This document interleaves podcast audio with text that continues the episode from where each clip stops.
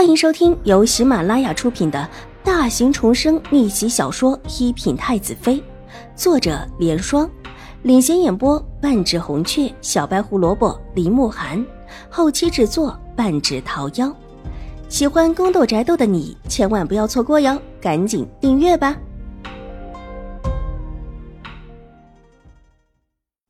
第六百九十集。目光无助的划过众人，最后落在秦怀勇的脸上，立时失控的大哭起来。父亲，我没有说母亲不是我的亲生母亲，也没有说我是清华郡主的女儿，我只是身上有这枚印章而已，我真的什么也不知道。他这时候庆幸自己之前什么也没有说，觉得这个时候就算是失败了，也扯不到自己身上。最让他想不到的是，秦婉如身上居然也带着这枚印章。早知道秦婉如身上有这么一枚，他当初就想办法把这枚给抢过来。许茹是我的亲生女儿。见众人的目光都落在自己脸上，秦怀勇紧皱着眉头，肯定道：“他这话说的肯定，但是众人听的却是半信半疑。之前秦婉如的事情冒出来的时候，秦怀勇也是说的这么肯定。”但最后，秦婉如却被认定不是秦怀勇的亲生女儿，难不成现在又是这个意思？又是为了维护女儿这么说的？所以这个证明毫无证明能力。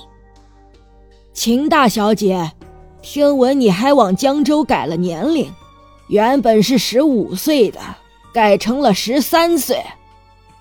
高嬷嬷替瑞安大长公主发话道。说完，也不待秦玉茹辩解，目光移向秦婉如身边的齐容之。齐大小姐，你之前的证据呢？这还是瑞安大长公主来之前在查的事情。瑞安大长公主怎么会知道呢？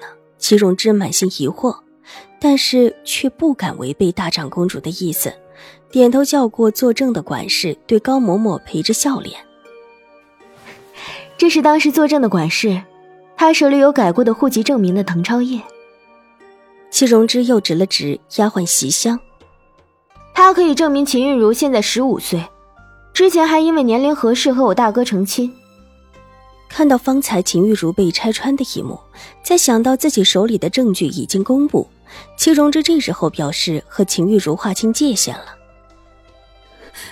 戚荣之，你血口喷人！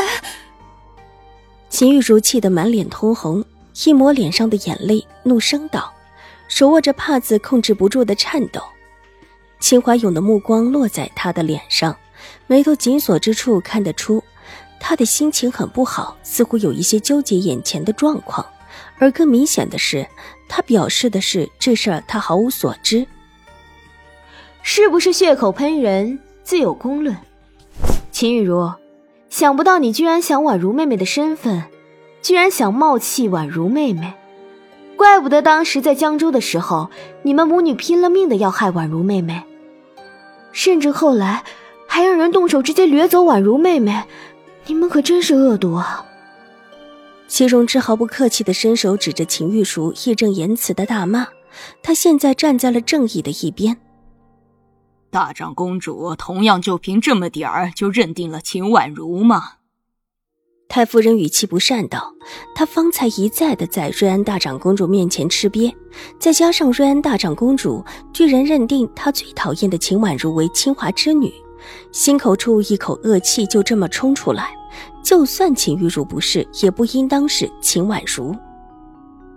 哼，看起来。”太夫人是真的很讨厌婉如了。瑞安大长公主冷着脸又重申了一句，这一次也没待太夫人回答，吩咐高嬷嬷道：“把人带过来。”是。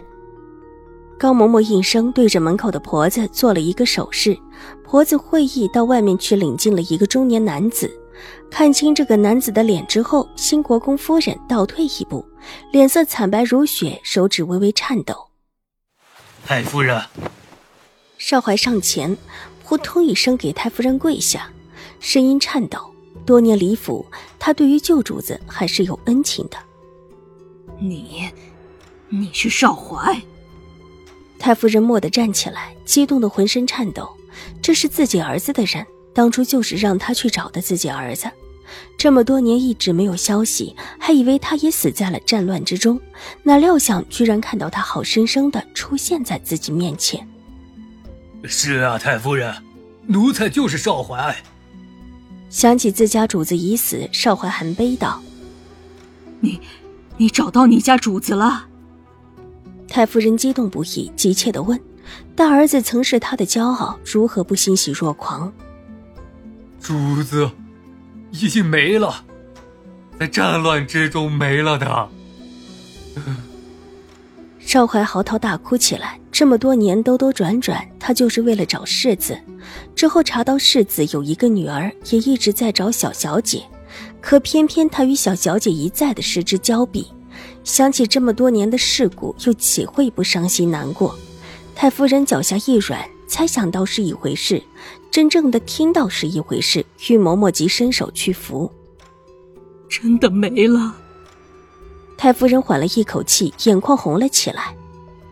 真的没了，但是有小小姐在，奴才找到小小姐了，是宁远将军的二小姐，她就是世子和郡主的亲生女儿。